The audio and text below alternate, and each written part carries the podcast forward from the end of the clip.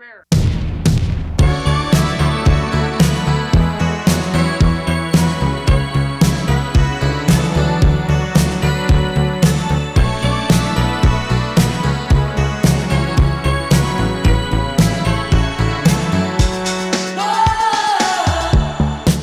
大家好，欢迎来到啤酒事务局，我是天。我是琪，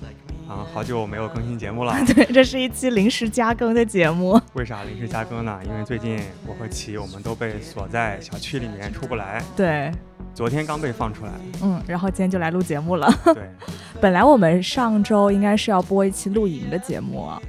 哎，你怎么说要不？预告一下，给大家预告一下吧。啊，对，因为我们接下来四月份想要举办一次露营的活动嘛。本来上周的排期是放这期露营节目，然后让大家听完种草赶紧报名。对，但是呢，万万没想到上海突然疫情爆发了，所以说现在应该很多人还在小区里面封闭隔离吧，在经历着无限的二加二加二加二，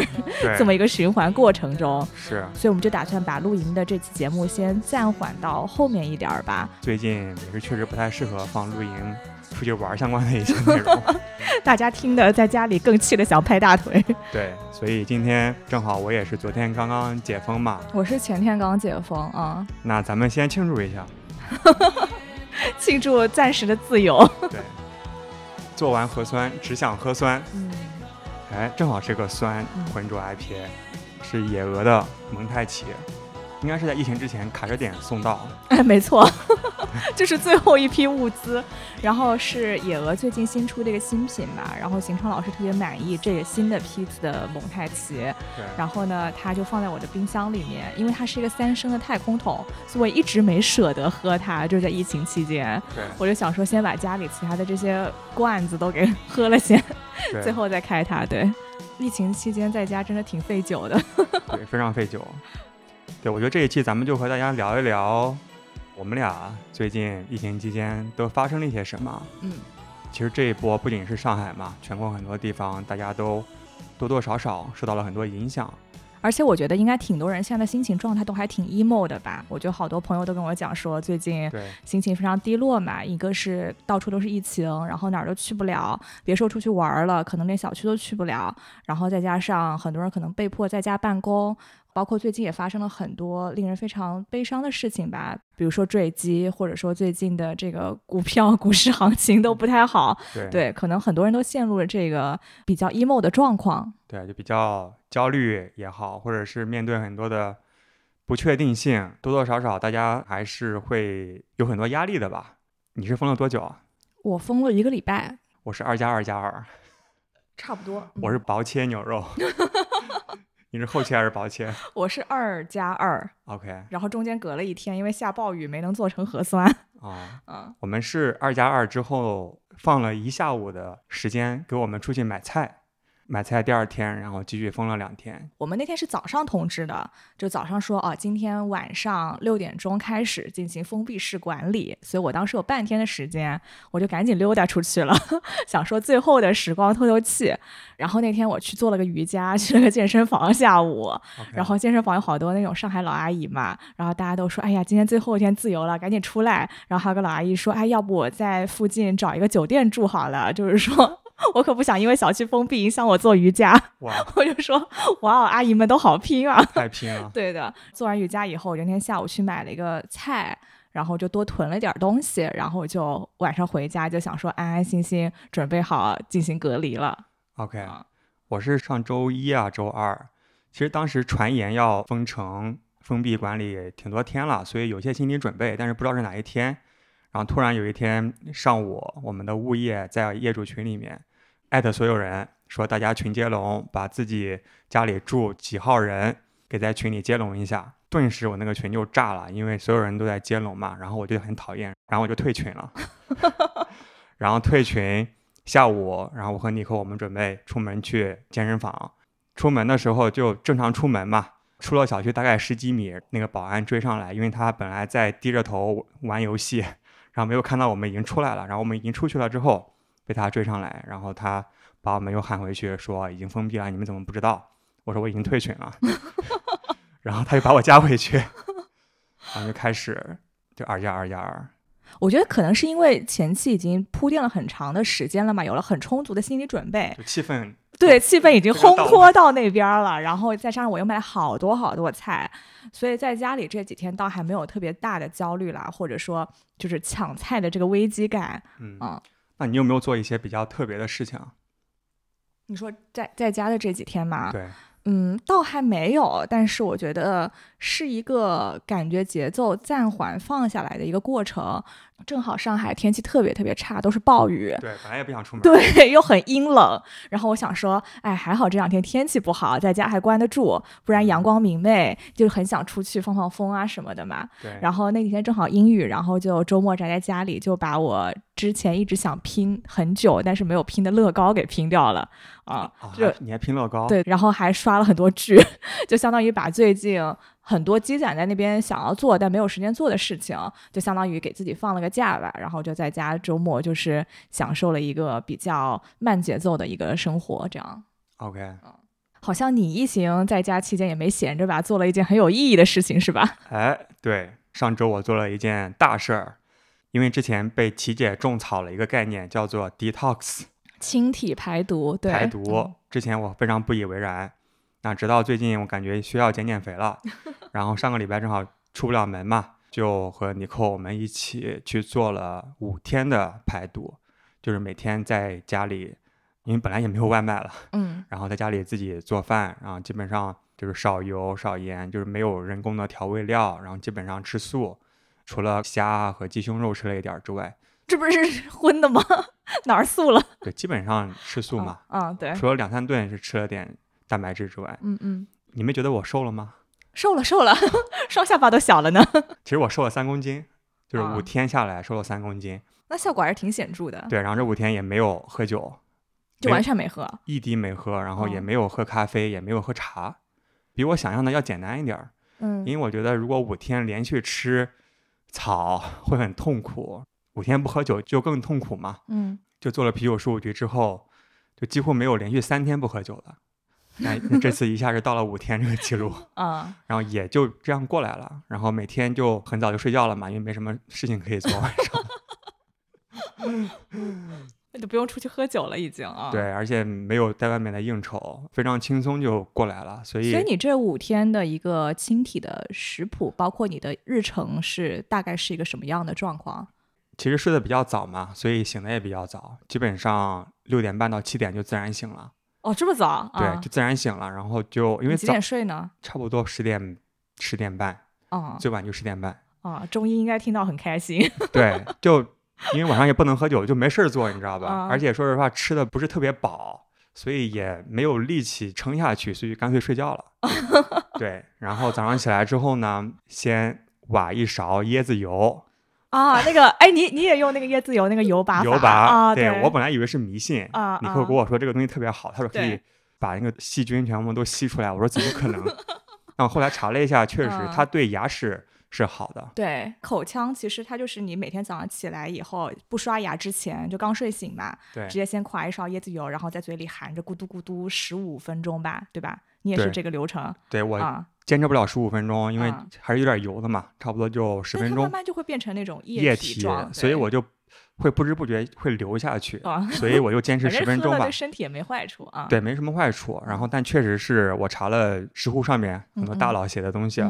确实是一些细菌还有病毒，它其实是溶于油性的物质的。所以在牙齿上面的很多细菌就可以融到椰子油里面去，然后把它嗯吐出来，然后漱漱口，特别好。对，这个是我之前很早以前就听说好莱坞就是很多女明星在做的嘛，就因为椰子油其实对身体非常好的一个物质，就比如说油拔，就早上那个呃对含椰子油，然后包括椰子油当护发素啊或者做菜啊什么的，其实都是非常好的对啊。这个其实就是我之前做的那个，等会儿会讲我之嗯前做的那个清体项目，其实就这是非常重要的一个环节啊。你接着说，就先油拔嘛，嗯啊，油拔了之后呢，会榨一个果汁啊，基本上我们是喝西芹汁，榨一个果汁，然后先喝呃半杯果汁吧，啊，然后尼寇在那边做菜，我们这五天的早餐，苹果肉桂燕麦粥，然后蔬果汁，鸡蛋饼，还有什么可可奇亚籽布丁，还有一个高蛋白松饼就它只用香蕉和鸡蛋做的松饼，就没有任何的面粉。嗯所以基本上早上就吃这些东西。然后吃完之后，我要么就打坐，就冥想一会儿，就要么就是在家里，我买了一个哑铃、撸撸铁，然后还有一个终于拿出来开始踩的那个羊 驼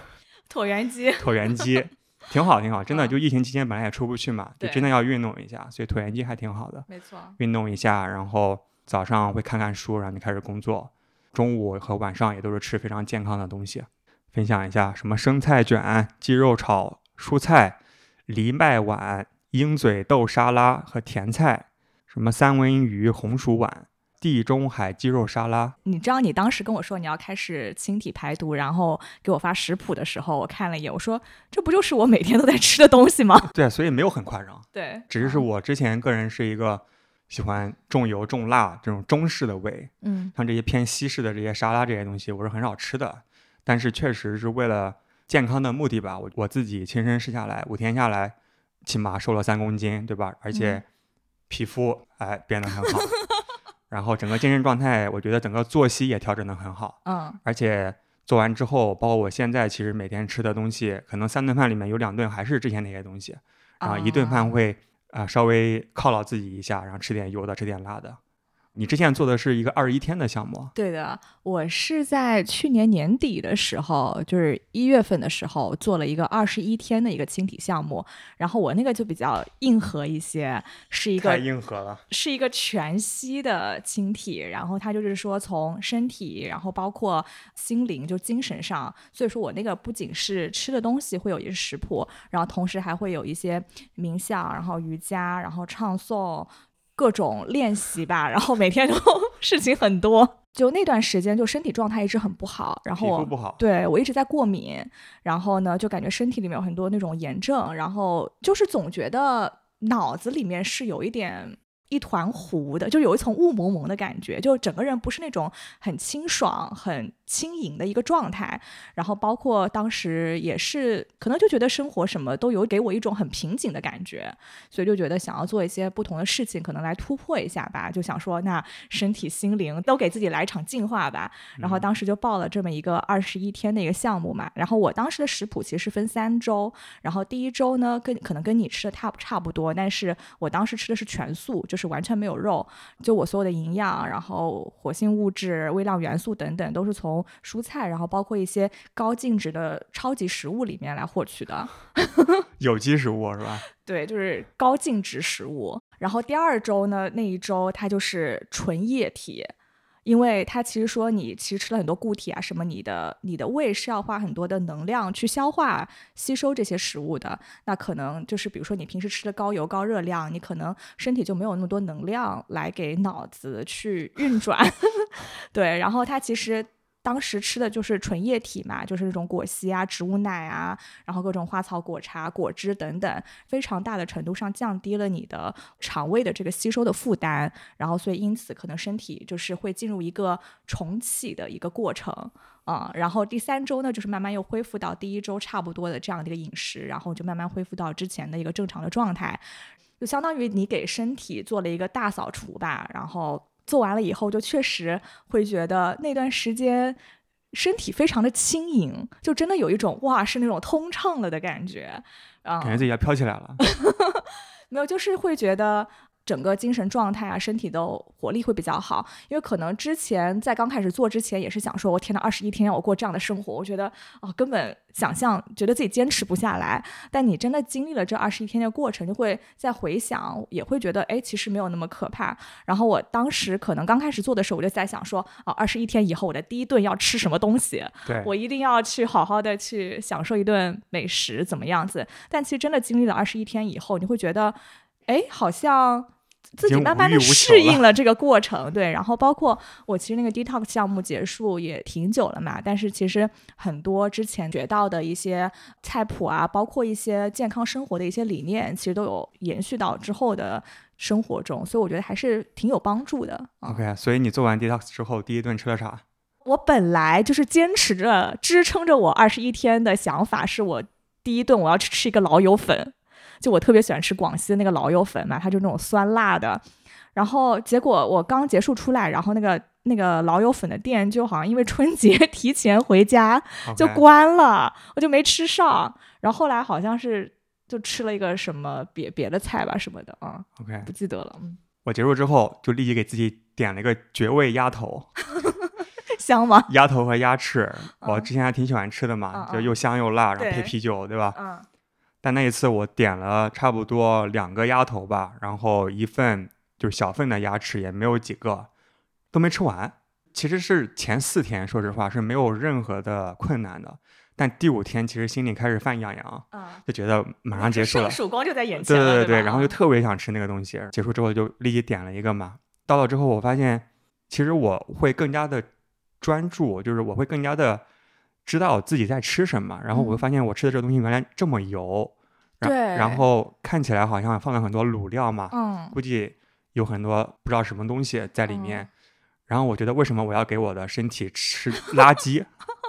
其实我我有这样的意识，像之嗯前就是嗯吃了就吃了，因为每天都在吃这些东西。对其实是浑浑噩噩的，脑子也是像你一样，是就是有一点不太清楚，清楚啊，对，就很混沌的状态。嗯嗯，但是那几天之后，我觉得可能也是一部分原因，是因为五天没有喝酒，嗯。然后同时就之前吃每一颗豆子、每一片蔬菜都是，细嚼慢咽，哎、其实是很专注的，嗯因为本来也不喜欢吃嘛，所以吃的时候就特别认真，所以这几天下来会比之前更加的知道自己在吃什么，所以因此也不会想去乱吃了，就偶尔吃个油的，就可能也是比之前更加注意一些。嗯，没错。我觉得对于我而言，最大的改变就是说，我会开始做饭了。就我，我之前是做饭，但是我是一个非常非常怕麻烦的人，所以我做饭就是那种一锅炖，就是能有什么就往锅里面丢，然后基本上就保持呃蔬菜，然后肉类放一点，然后就基本上就是一锅比较均衡嘛。我是那种真的是懒到要我多洗一个碗我都不愿意去用的人。对，多啊洗一个太空桶的打酒头都不愿意，结果里面都堵塞了。刚才我看到，不是不是，这个这个是因为上次那个打酒头打了那个果泥，所以有点堵了，就可能没洗干净。但并不是嗯让它在里面发霉的理由。OK，Anyway，、我是个非常爱干净的人，我只是就懒得去，就是我就对做菜这件事情，我就很懒得去弄，因为我觉得麻烦，对，而且本来都吃到胃里都是一锅的嘛，对，是吧？所以我真的就厨艺很差，就是做什么都看起来很像黑暗料理。大家之前看我那个世涛炒蛋，很多人就很心疼我，对。但是我在这个清体期间吧，因为所有的东西都要我自己做，然后它那个食谱又非常复杂，然后我其实中间学到一个非常重要的一个课程，它就是说你要学会去感激这个食物，因为很多时候我们把这东西吃下去就算了嘛，但其实你自己在做菜的过程中，它是说你要充满感激的之心，然后要感谢大自然给你赋予了这些非常优质的食物，然后能够给你的身体带来很多的能量。在做饭的过程中，我会更加注意说，我是真的用手在触碰到了这些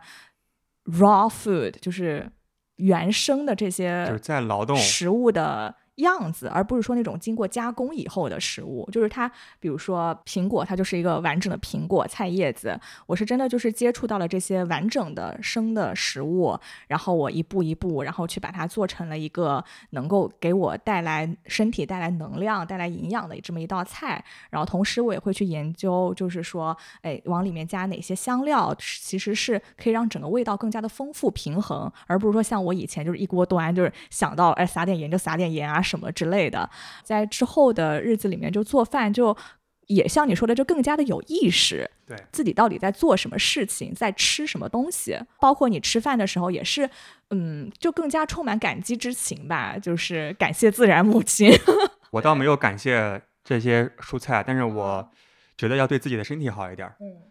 之前不是有一本书叫做《You Are What You Eat》吗？没错，没错。其实你的身体它为你付出了很多东西，对吧？然后再照顾好你，然后再再为你走路、行动等等。在帮你消化酒精。对，但是你好像从来都没有很好的去审视过自己的身体，或者说去感谢他，就好像是一个一直在为你默默无私付出的朋友，但是你从来没有去在乎过它，那你跟身体这个关系长时间可能就会失衡。对那个课有一些就是印度阿育吠陀的一些理念嘛，希望你用油然后去就抹身体啊，什么可以帮助排毒，然后同时也是你真的去触碰到自己的身体，去感受它，然后包括去感谢你的身体为你就支撑着你吧，一路走下来。然后反正当时就是我我们那个课里面还很多人就是。很感动，就上到那节课的时候，就是说我今天就是啊、第一次就是就是触摸自己身体的时候都要哭了的那种状态，嗯啊、就是感觉可能之前很多我们觉得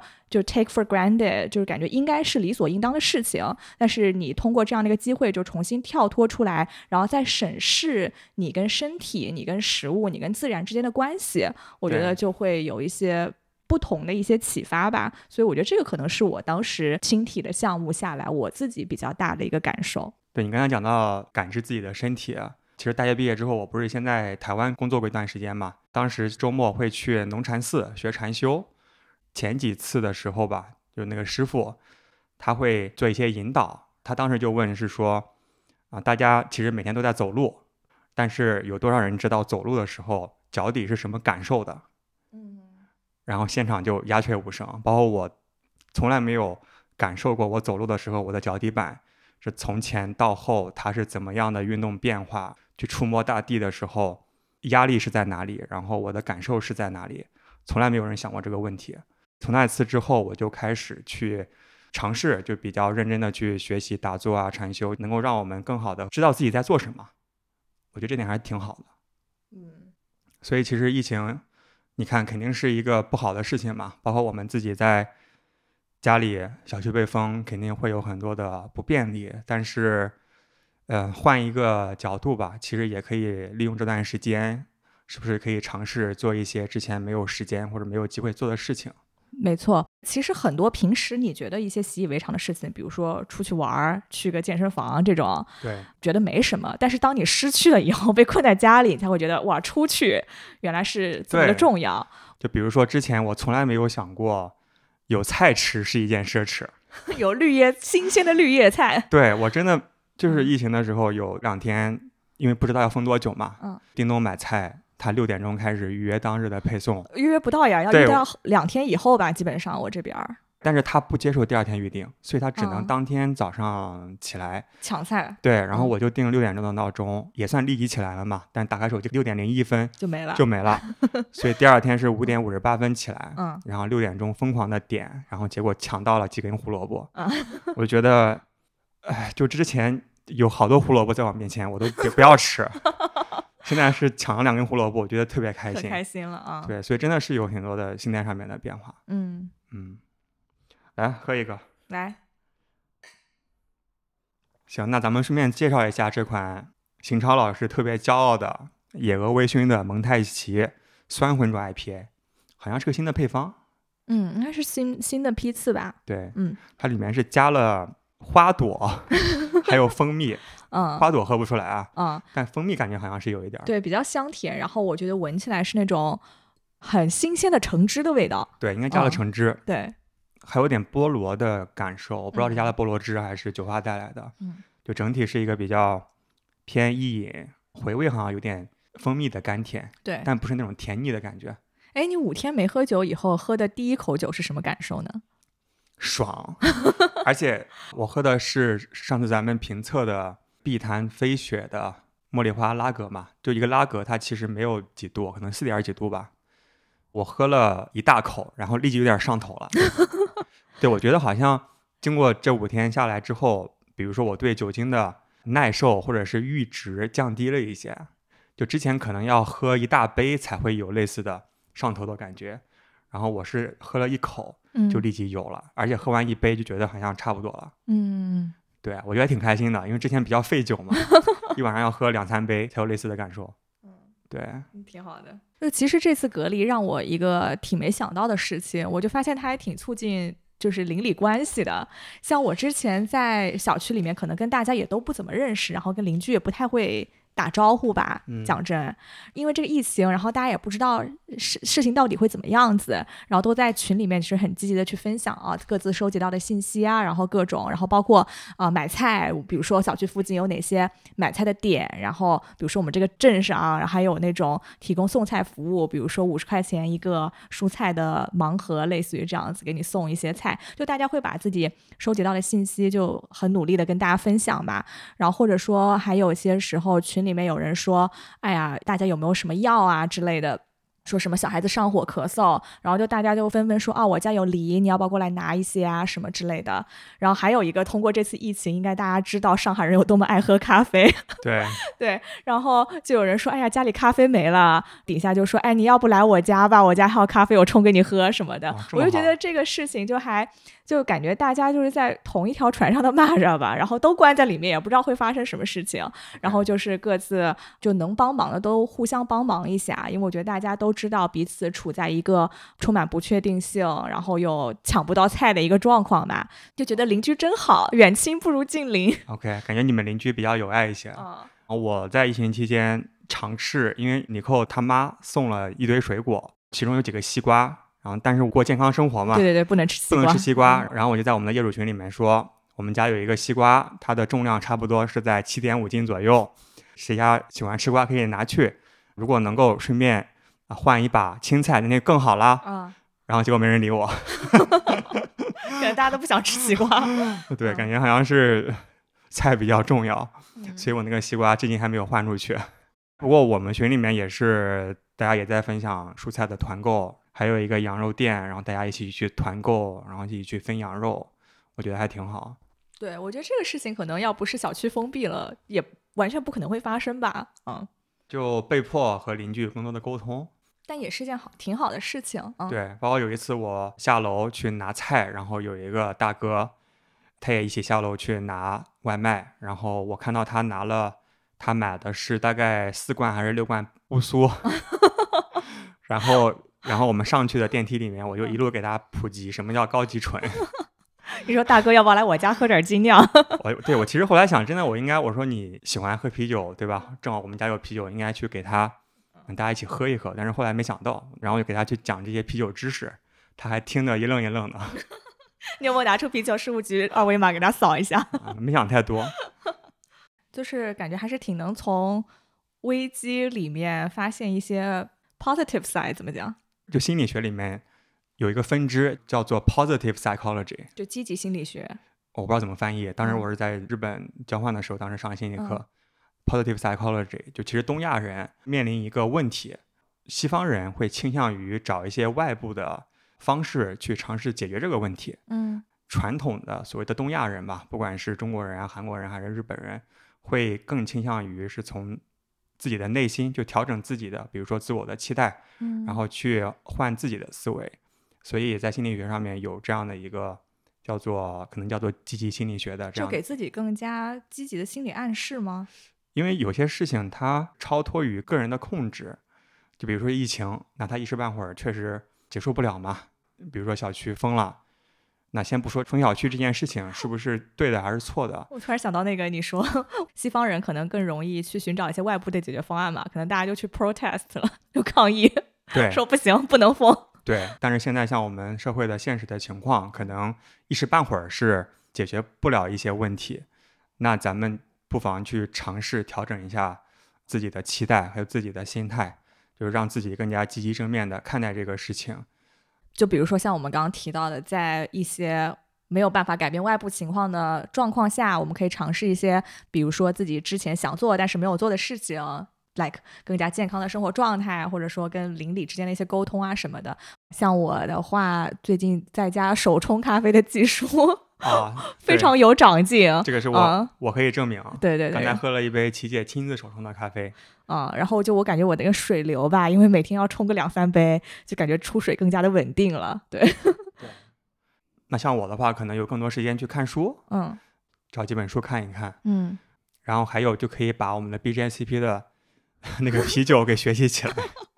之前没有耐心学习的干货，其实我觉得听播客也是一个缓解焦虑的挺好的方式，因为就会感觉好像有人在陪着你的感觉。嗯，没错。嗯，啊、而且我觉得特别好的就是，我还趁这个机会给自己家里做了个大扫除，然哦后什么该吸的尘、该喷的酒精、消毒的都弄了弄，然后正好换季了嘛，也把衣柜整一个清理了一下，我觉得也是一个比较好的一个时机吧。对我觉得还是能从不好的情况下找到一些正向的事情。对，但是话又说回来啊，一方面还肯定还是要调整自己的期待，不要太焦虑了。嗯，对内部管理。但另一方面呢，这并不是说咱们应该躺平，面对一些啊不合理的规则或者是事情吧，我们完全就不发生。但其实向内和向外其实是不冲突的。